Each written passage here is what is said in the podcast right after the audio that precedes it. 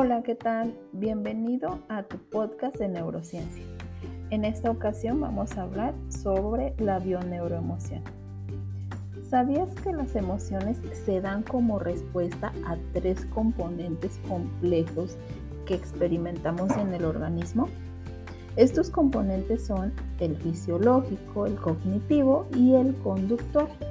A continuación te voy a explicar las características de cada uno de estos componentes. Primeramente tenemos el componente fisiológico. Este se trata de procesos involuntarios como el tono muscular, la respiración, secreciones hormonales, presión sanguínea, etc., que involucran cambios en la actividad del sistema nervioso central y autónomo, así como cambios neuroendocrinos y neuromoduladores. El segundo es el componente cognitivo. Estos son procesamientos de información, tanto a nivel consciente como inconsciente, que influye explícita e implícitamente en nuestra cognición y en nuestra vivencia subjetiva de los acontecimientos. Por último está el componente conductual, que son expresiones faciales, movimientos corporales, tono de voz, volumen, ritmo, que determinan conductas distintivas de especial utilidad comunicativa. Según el psicólogo Peter Lang, en 1968 creó un esquema de triple sistema de respuesta. Aunque no existe un consenso general sobre la clasificación de las distintas emociones, podemos distinguir una serie de dimensiones a partir de las cuales estructurar la gran variedad de experiencias que se catalogan tales como tono o polaridad. Hace referencia a la vinculación de la respuesta emocional con sensaciones que se mueven en un continuo placer o desagrado.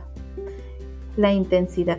Se considera que todas las emociones son de cierta intensidad, aunque ésta puede verse modulada por la combinación de las variaciones primarias es decir, positivas, negativas y relevantes para los objetivos personales. Y las secundarias es la estimación de los recursos de los que se dispone para afrontar la situación.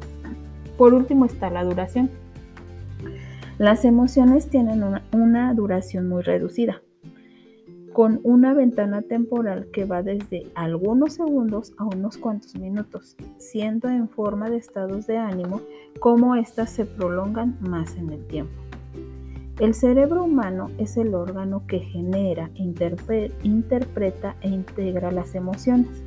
Las emociones son estados afectivos y automáticos que se experimentan a través de cambios fisiológicos, cognitivos y conductuales que son los tres componentes complejos del organismo que citamos anteriormente.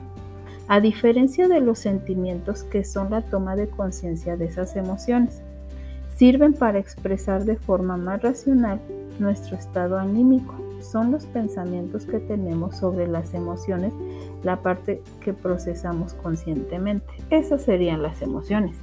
En cambio, el temperamento hace referencia a una predisposición relativamente estable ligada a factores biológicos que determinan los parámetros habituales de respuesta emocional de cada individuo. ¿Qué es la bioneuroemoción? Esta tiene sus fundamentos en múltiples disciplinas, principalmente del psicoanálisis la psicogenealogía, la programación neurolingüística, la epigenética conductual, la biología, entre otras. Albert Ellis trabaja con 11 creencias irracionales que nos sumergen en la tiranía de los tengo que y lo que debería. Es decir, hacemos cosas por obligación y sin querer hacerlas. Él propone que todos los seres humanos hacemos cosas porque estamos obligados. Estas 11 creencias son las siguientes. Necesito ser amado y aprobado por las personas. La siguiente sería, debo alcanzar el éxito y no cometer errores. Las personas que no se comportan de forma correcta deben ser culpadas y castigadas. Las cosas deben ser como yo creo que deben ser. Si no es así, es una catástrofe. La infelicidad humana la causa lo externo. Yo no lo controlo, así que no puedo gestionar pena y preocupaciones. Debo preocuparme y controlar todo lo peligroso o amenazante a mi alrededor. Puedo ser más feliz evitando que afrontando las dificultades y las responsabilidades de la vida. Necesitamos confiar y depender de alguien más fuerte que nosotros. Mi pasado es la causa de que hoy esté como estoy. Continúa ejerciendo influencia en mis sentimientos y mis comportamientos actuales. Debo preocuparme por los demás cuando tienen problemas y debo estar triste cuando ellos están tristes. Por último, cada problema debe tener una solución ideal, siendo una catástrofe no alcanzarla. Por otro lado, las emociones tienen tres funciones principales.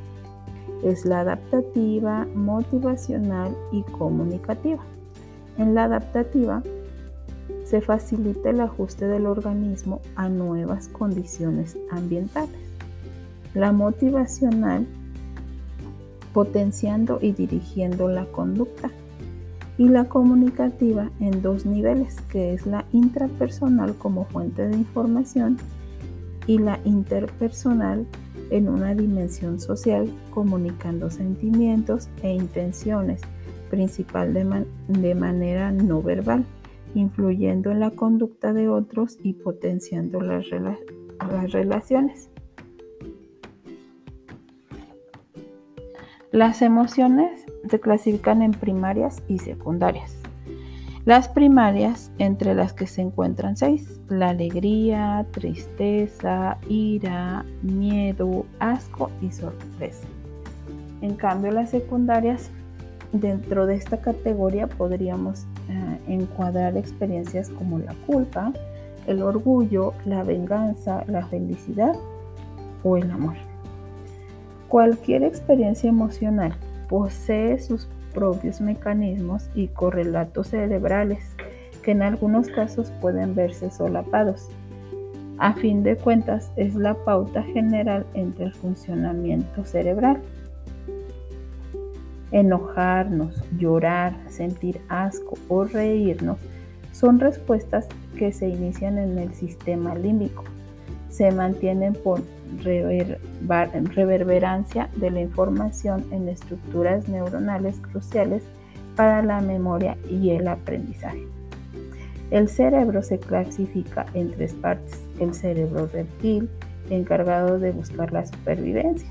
El, el cerebro paleomamífero es el emocional o límbico y el cerebro neomamífero o racional en condiciones normales, estos tres cerebros trabajan conjuntamente y junto al resto del organismo para generar un único comportamiento integrado que posibilita la mayor adaptación posible a las circunstancias ambientales. Pues bien, esto es todo por hoy. Te agradezco mucho que hayas escuchado mi podcast. Espero que esta información te sirva. Me despido. Adiós.